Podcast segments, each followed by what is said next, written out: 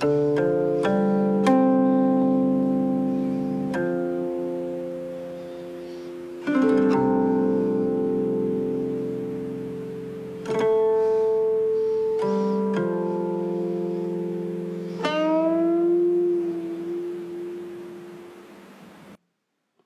日夫妻百日恩，百日夫妻似海参。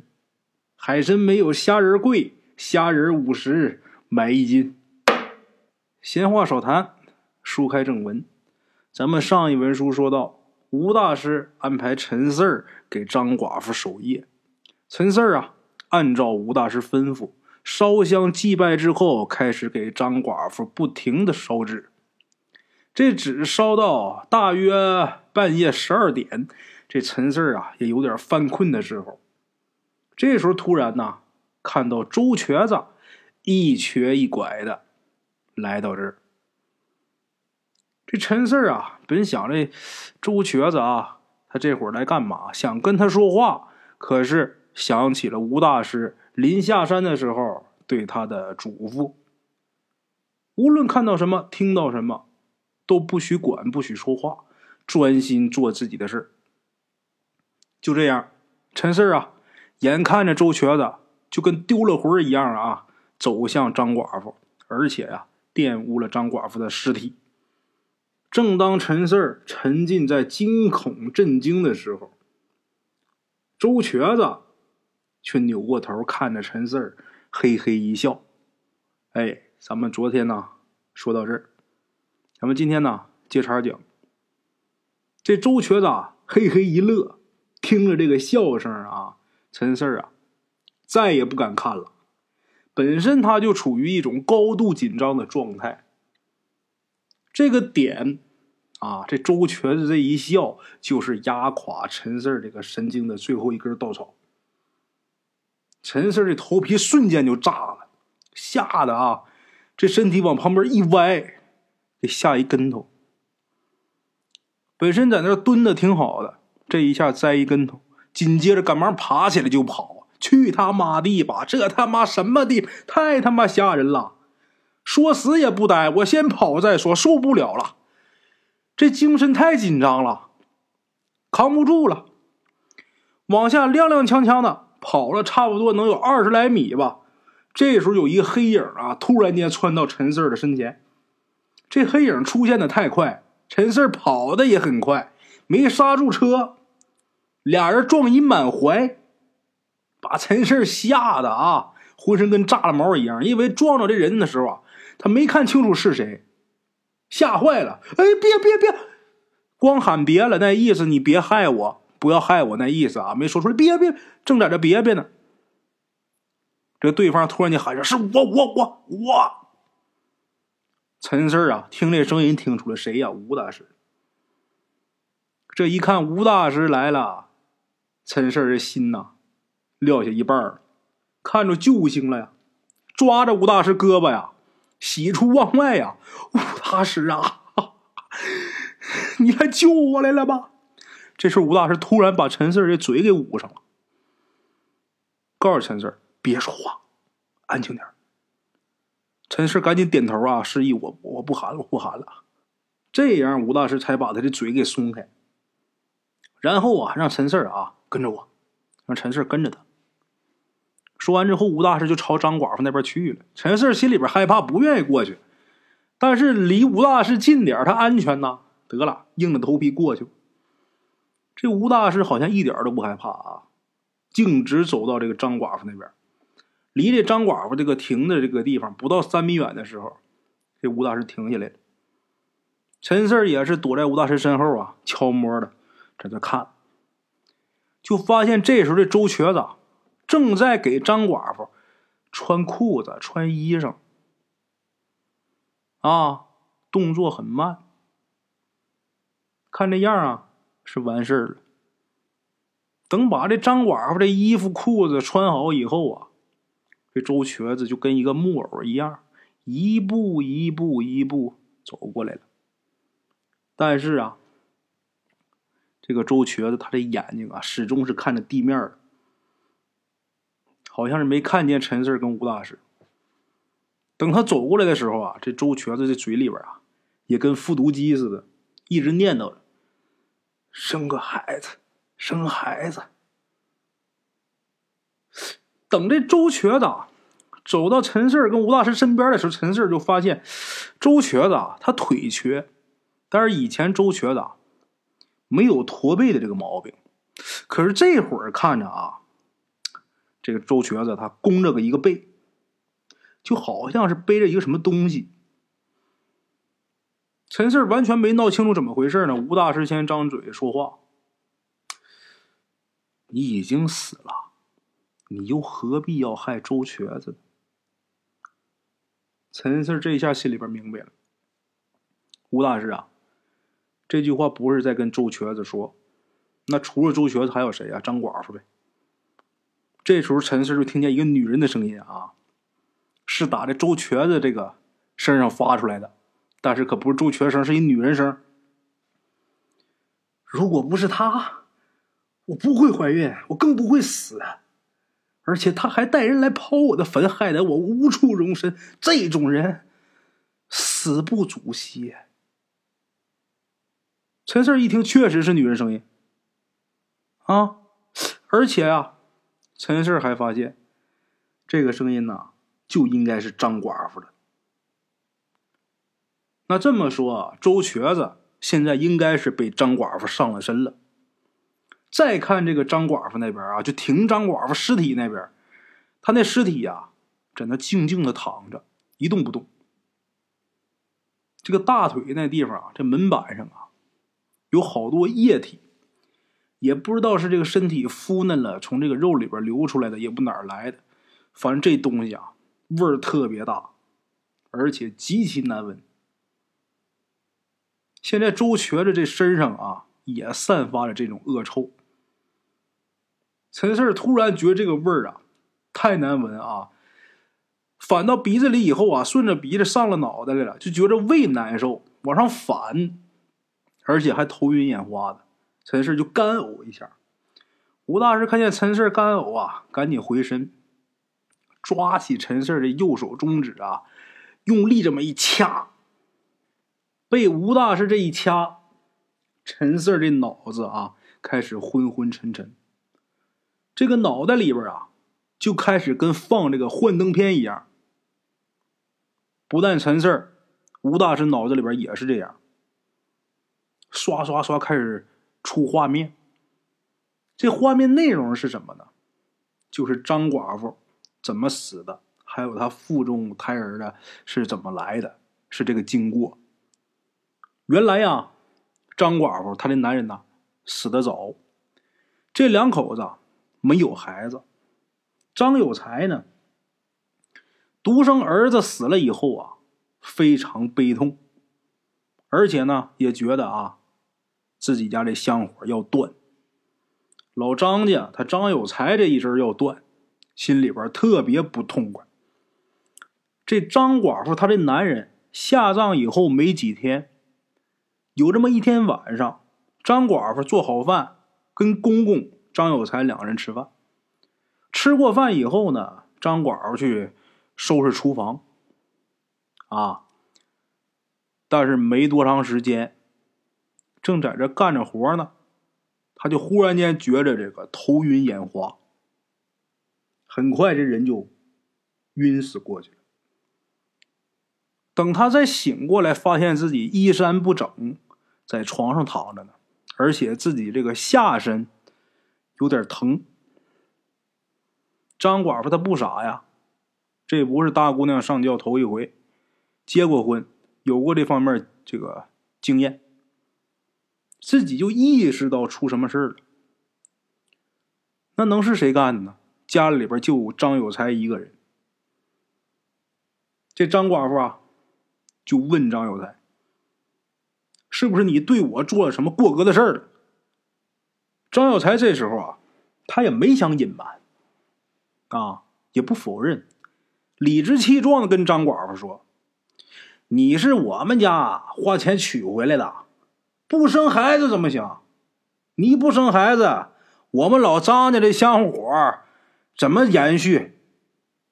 我儿子命不好，没给我他妈传宗接代，就先走了。那我们老张家这事儿，那也就剩我自己办了。反正我现在还行，岁数啊不是太大，见你这肚子还能再有。张寡妇一听张有才这番理论啊，气的呀火冒三丈，气得直哭。之前她男人去世的时候，她娘家就劝她改嫁吧，年纪轻轻的，连孩子也没有。你要说有孩子，你守寡，你守着这孩子，你说你孩子也没有，你能不再往前走一步吗？但是啊，张寡妇想的什么呢？张有才老孤寡一个，就这么一个儿子，这儿子死了，这儿媳妇儿再改嫁，剩这老头一个呀，不落忍。她就觉得自己个儿得替自己丈夫啊尽尽孝才行，所以就拒绝改嫁。她打算呐，一直伺候这张有才，等把这老爷子养老送终以后，再考虑自己的事儿。可是万万没想到，这张有才呀，他是一个披着人皮的畜生，这种事他都能干得出来。张寡妇这时候这心伤的透透的。但是这女的呀，性格柔弱，大伙不用想，她变成鬼以后如何如何啊？那是她的怨气大。她活着前这性格很软弱，出了这样的事儿啊，她没脸去找娘家人。这事儿她也不敢出去说去，太丢脸。没办法让别人帮，这事儿她就忍了，在心里憋着。现在也不敢回娘家。你回娘家，娘家人一问，让你改嫁，你死活不改，是不是？现在怎么了？怕把这事一问呢，再问出来，也不敢回娘家。万般无奈之下呀，张寡妇就想到我死了得了，我死了吧，就这么的从家里边拿条绳，找个地方去上吊去了。有这么一句话叫什么呢？福无双至，祸不单行。恰好啊，张寡妇上吊那天，周瘸子去邻村去偷鸡摸狗，刚回来。回来的这路上啊，恰好看见这个上吊的张寡妇。周瘸子吓坏了，不知道是谁啊。他最开始跑过去的时候，他可是想救人。这人的本能反应啊，看见有事先过去救去。你看那个。杀过多少多少人的那个大杀人犯，你查他的过去这些事儿啊，这人呐也不能说绝对的好人，绝对的坏人。他之前他也救人，但是最后他却杀了人了。这个人好人坏人其实就是一念之间的事儿。咱得说良心话，这周瘸子这会儿他只有一个念想，绝对是想过去救这个人，他都不知道这人是谁。但是这个，他跑过去以后啊，把这张寡妇救下来以后，他看出来了，这是张有才儿媳妇儿。前段时间刚死了爷们的这个张寡妇，这张寡妇长得呀，挺有姿色，而且这会儿啊，周瘸子拿手一探鼻息，张寡妇啊没死，他是给勒迷糊了。试着喊几声没醒，这周瘸子，要么怎么说一念之间呢？他要是说把这个张寡妇这会儿给弄回去，给救醒啊，给送回娘家，送回哪儿？那说他算是做好事了，功德一件，他救了人了。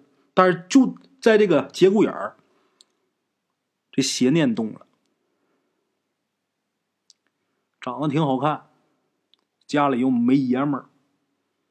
这会儿上吊又勒晕了，人事不省。周瘸子就那个熊样大伙想想，能不能有女的愿意跟着他？这生理也是需要。刚才抱这张寡妇，他不在那吊着呢，得搂着他腿往下弄啊。再一有这身体接触，动了邪念，搂不住了，就把张寡妇给玷污了。这周瘸子没怎么碰过女人，说白了，那都渴到家了。在这个过程中，动作就比较大，就把这张寡妇给弄醒了。这张寡妇明白过来之后啊，吓坏了，赶紧是挣吧，赶紧是推。这周瘸子这会儿已经上了头了，啊，你不跟我不行了。一开始你看你爷们儿已经死了是吧？以后你跟我过，那张寡妇能跟他吗？好，软的不行来硬的。现在我已然跟你有这个事儿了啊！你要是不跟我，哎，我就回村儿把你这事儿都给你说出去。我自己一个人。我自己吃饱，我们老周家全家不饿。我没爹没娘，无亲无故，我也不在乎这些个。倒是你呀，这事儿我要跟你一旦公开了，可不单单是你呀，连你娘家人也得抬不起头吧？张寡妇这女的，她这性格，那前面说了，本身很软弱。这周瘸子这么一吓唬啊！真把她给唬住了，所以啊，这张寡妇默不作声。这人被救下来之后啊，死一回之后就不想死了。张寡妇，这人要死那得下多大决心呢？被救下来之后啊，不想死了，也不是不想死，最起码今儿他是死不成了。回去了，回哪儿去？还得是回张有才那儿。没地儿可去呀！这周瘸子一看这张寡妇被自己给吓住了，这混蛋呐，第二天又跑去去找这个张寡妇，还想继续占他便宜。这张寡妇不干呢，这周瘸子没得逞，正好赶上啊张有才回来，所以这周瘸子只能是赶紧撩，赶紧跑了。一来二去，这周瘸子总共去找了这张寡妇三回，这张寡妇可都没依他，都没干。这事让周瘸子很无奈，是吧？他也不能来硬的，真要来硬，出点什么事自己可吃不了兜着走。啊！等他第四次，这周瘸子去找张寡妇的时候。这时候，周瘸子就发现呐，张有才跟他儿媳妇有奸情，而且正好让周瘸子撞个正着。这张有才也是强迫，正正吧呢，啊，两个人啊，这个张有才把自己儿媳妇给脱个精光，自己也是脱个溜光，正在那撕吧正吧时候。周瘸子撞见了，进来了。这一看啊，周瘸子心想：张有才，你他妈跟你儿媳妇儿干这事儿，这事儿我要给你宣扬出去，你们整个老张家以后还怎么混呢？你老小子恐怕弄不好也得去号里边蹲着吧。张有才真是害怕了。没办法，这周瘸子啊，让这张有才，你给我弄好吃的好喝的。这张有才是给预备酒、预备肉。这周瘸子是吃饱喝得，哎，然后告诉张有才，让你儿媳妇陪我睡觉。你不干这事儿，哎，明天全村啊，尽人皆知。张有才没办法啊。也是被逼到份上了，只能让这张寡妇啊陪这个周瘸子睡觉。张寡妇能干吗？不干怎么办呢？张有才就动手，就打这张寡妇，威逼啊，把这张寡妇打的呀没办法服了软了，淌着眼泪呀跟这周瘸子睡了。周瘸子就问张寡妇：“你他妈哭什么呀？”这么丧气呢？他妈扫兴啊！我他妈再怎么着也比你那老公公强吧，也比那老梆子强吧。这张寡妇就咬着牙根说呀：“你们两个真是畜生！我怀孕了。这张寡妇啊，他这两天觉着不对劲儿，吃东西啊犯恶心。到日子口啊，该来例假生日没来，就知道啊自己怀孕了。这个周瘸子听到说这张寡妇啊怀孕了，自己也先是一怔，后来一想啊，那准是这张有才的。张有才。也听着这个事儿了，张有才就觉得啊，我这么大岁数了，这周瘸子他是腿脚不利索，但是他年轻啊，这肚里这种啊，十有八九是他妈周瘸子的。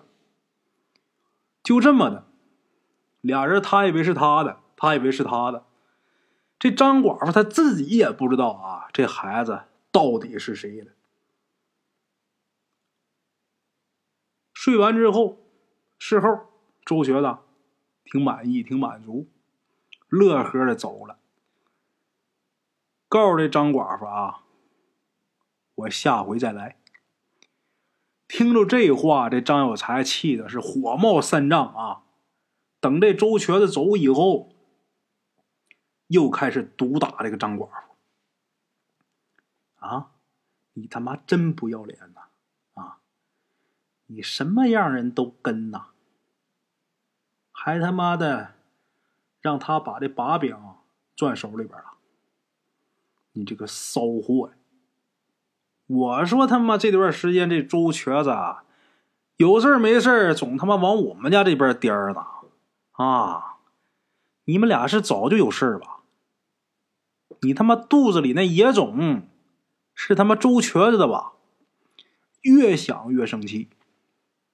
越生气，这张有才下手越重，打这张寡妇打的越狠。这张寡妇受不了了，起身就跑，光着身子就往出跑。结果刚跑到外屋，啊，就平时做饭这屋啊，这个张有才也担心呐，怕他跑出去把这事儿，这光不出溜的，要是跑出去啊，那人一看见一问，那不都露馅了，就追。追到外屋啊，这做饭这屋啊，有一大水缸。他俩在这厮打，张有才这也是火气顶上头顶了，气上头了，把这张寡妇啊，这衣服不都没穿吗？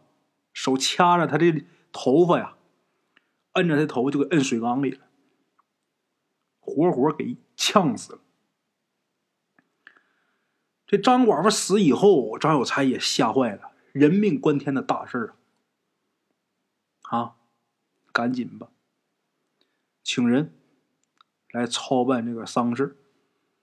就说自己儿媳妇因为自己儿子去世，伤心过度，寻了短见了。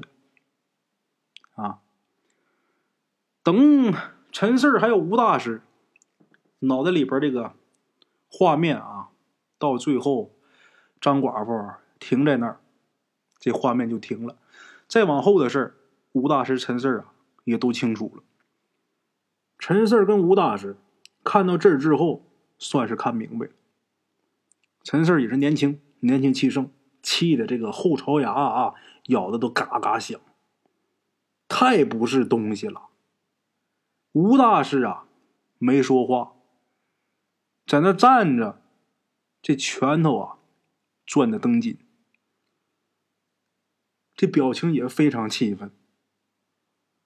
压了压火，沉默一会儿之后，吴大师说：“张寡妇，凌晨三点过后，我得呀将你入殓安葬，这样你才能顺顺利利的到下面去报道。在三点钟之前，你想做什么，你尽管做，我不拦着。”说完之后，吴大师拉着陈四儿啊，到这个烧纸的这个火盆边上，在那儿坐下来，一起在那烧纸。这时候，陈四就回头看了一眼那周瘸子。刚才周瘸子说话，那可是张寡妇的声音，但是这会儿好像是恢复正常了，这嘴里边啊还是继续重复生孩子，生孩子。一边重复这个话呀，一边是一瘸一拐的往前走。而且这周瘸子他不是驼着背吗？陈四从后面看，看明白了，这周瘸子这后背上好像是趴着一个黑影。陈四看见也是很吃惊。这时候吴大师伸手啊，把陈四的脸给扳过来了。别看了，看多伤身子。吴大师，周瘸子背上背的是谁呀？吴大师这时候拿起几张纸钱啊，往那火盆里边一扔，哼，张寡妇的鬼魂呗。张寡妇鬼魂趴在周瘸子背上干什么呀？陈四儿，听说过人驼鬼吗？嗯，什么意思啊？人驼鬼，就是指啊，这活人把鬼魂呐背在自己背上。活人如果不知道的话，就很容易把这鬼带回家。如果他背的这个鬼啊，没什么恶意，他是你的亲人呐，故去的亲人或者什么的，他没有恶意的，那么时间一长啊，背鬼的这个活人他就直不起来腰。而且晚上睡觉的时候啊，总感觉自己呀是悬浮着，还总爱做噩梦，半夜容易惊醒，心神不宁，精神恍惚。陈四这时候咽口吐沫啊，吴大师，那要是有恶意呢？如果要是有恶意的话，就比如周瘸子驮着张寡妇这样的啊。就像他们这样的，凌晨三点之前，这个周瘸子，他这魂儿就得让张寡妇给勾出来。魂儿勾走了，这人呐也就死了。吴大师，那这个张寡妇，他现在应该是去害人吧？您看啊，我我我倒是不明白，但是我我我猜的。您刚才说。凌晨三点之前，他想做什么你都不拦着。我我我觉得啊，做阴阳先生的不都是应该正邪不两立吗？那你现在怎么就纵容这个张寡妇这鬼魂去害人呢？这时候吴大师啊，没想到这个陈四能这么问，拿眼睛白了他一下：“ 四儿啊，你电视剧看多了吧？”张寡妇，她已经那么惨了，我不帮忙就算了，我怎么还能拦着他们？那我还是人吗？而且呀，张有才跟周瘸子，他俩呀，也该死，罪有应得。这事我如果拦着的话，那就是我的不对了。还有啊，张寡妇如果不让他报了仇的话。他能甘心吗？这鬼魂他要是不甘心的话，就能生出执念。这执念呢，就能导致这鬼魂呐不走。慢慢他可就变成孤魂野鬼了。一点一点的，你们村里人可就要遭殃了。哈哈，别说这个了，陈四儿，你现在在家里边主要干嘛呀？我就跟我爸妈干活，干农活啊，你一年农活下来能有多少钱收入？呃，也不多，但是除了干活，我也没别的手艺。出去打工我也不愿意去，我还是愿意在家。陈四儿，你跟着我干吧，怎么样？我事儿。跟跟着你到处给人家办丧事嘛，嗨，不光是这活儿，办丧事啊，挣不了多少钱。这一场事下来之后啊，也就几百块钱而已。一场就几百，吴大师，你一年大概能办几场？哎呀，怎么的也得有个三四十吧，三四十场，那不也就说这一年，怎么着也有一万多块钱收入啊？陈四当时就很吃惊，因为他们家一年下来呀，这收入啊，全加在一块儿六千左右。这还得是他跟他爸他妈三个人啊，卯劲干，血汗钱。这吴大师一个人啊，这个光办这个丧事一年就能挣一万多，那是他们家收入的两倍呀。陈三儿，才一万块钱而已，不算什么，你不用吃惊。哈，我呀，我不光干这个，我还开一棺材铺。卖出去一口棺材啊，最起码也好几千，有的都上万。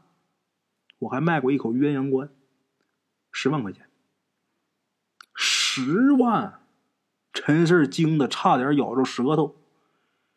一口棺材而已，怎么能那么值钱？嗨，你不懂，你不懂行，你不懂行，你当然就觉得那只不过是一口棺材而已。我不跟你解释多的啊，咱不说旁的，你就单看张寡妇这个子母棺。秦府为了得到他，单是给周瘸子那儿一次就给了五千。我告诉你啊，对于那些有钱人来说，钱已经无所谓了，重要的是人能平安。所以，如果能找到合适的卖家，就张寡妇这个子母官，少说也可以卖个几万块。吴大师的这些话，让陈四全身每个细胞都跟着躁动，眼睛瞪多大，心说：这钱赚的也太容易了，也太多了吧，而且来钱也太快了吧。这比在家面朝黄土背朝天那可轻松多了。吴大师一看陈氏的表情，就知道啊，小子动了心了。怎么样，跟我干吧？吴大师，我能帮你干什么呀？刚开始啊，你对我们这行不了解，所以啊，我打算呢，先把你带在身边。我出去给人办丧事的时候，你在旁边看看过程，然后啊，再干一件事。陈四这时候眉头一皱，什么事啊？抬棺材。这陈四一听抬棺材，心就开始犯怵，因为为了那一百块钱跟着他三叔抬张寡妇棺材这个经历啊，他终身难忘啊！一听着，如果要是说单去帮人操持一下这个丧事能赚那么些钱不赖，但是一说让自个儿抬棺材，真是犯了怵了，那我干不了。吴大师也没强求，啊，两个人啊，先聊一会儿，扯扯闲白简短截说，快到三点钟之前，这个周瘸子又回来了。确切的说，应该是张寡妇又回来了。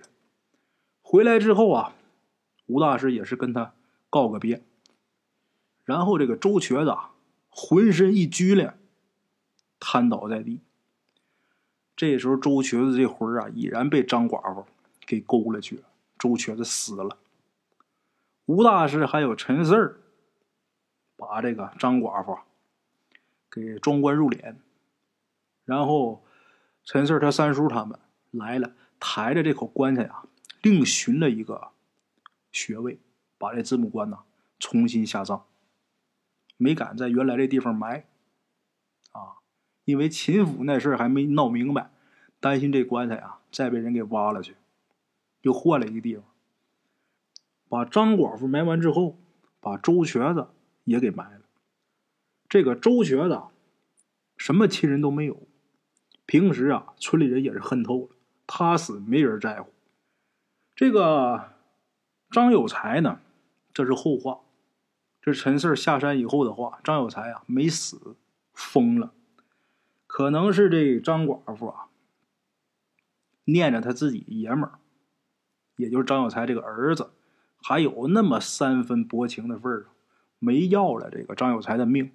但是张有才啊，疯疯癫癫啊，把张寡妇这事儿弄好以后，这个临下山的时候，吴大师啊，跟陈氏说：“你呀，天生就是抬棺材的料。别看你现在不答应跟着我干，但是啊，我敢保证，你早晚得找我。”好了啊，各位老铁们。咱们这个升官发财第一季啊，就先给大伙说到这儿了啊。这个故事呢，到今天算是录了十四集。我录的时候也是挺用心，也不知道各位啊都喜不喜欢。如果有愿意继续听的话，我就接着给大伙录第二季。如果呢嫌太长了啊，我就给大伙再录点短片然后咱再愿意开长的，我再开别的。乐意听这个陈四跟吴大师以后如何如何的，咱就开第二季。喜欢听哪个，在下边给我打字留言。喜欢升官发财就打这个，喜欢这个短片咱就打短片喜欢聊斋，我就给大伙说聊斋。啊，好了啊，咱们今天先到这儿，明天呢同一时间大圣鬼话不见不散啊。边的茶楼，人影错落。用声音细说神鬼妖狐，用音频启迪人生。欢迎收听《大圣鬼话》。Hello，大家好，我是主播孙宇。吃完了饭，然后就回到自己的课室上。回到课室有喜马拉雅、百度搜索“大圣鬼话”，跟孙宇、孙大圣一起探索另一个世界。那天山女子独守枯城。感谢鬼友们，感谢鬼友们，感谢鬼友们一路陪伴。大圣鬼话，见字如面。欲知后事如何，且听我下回分说。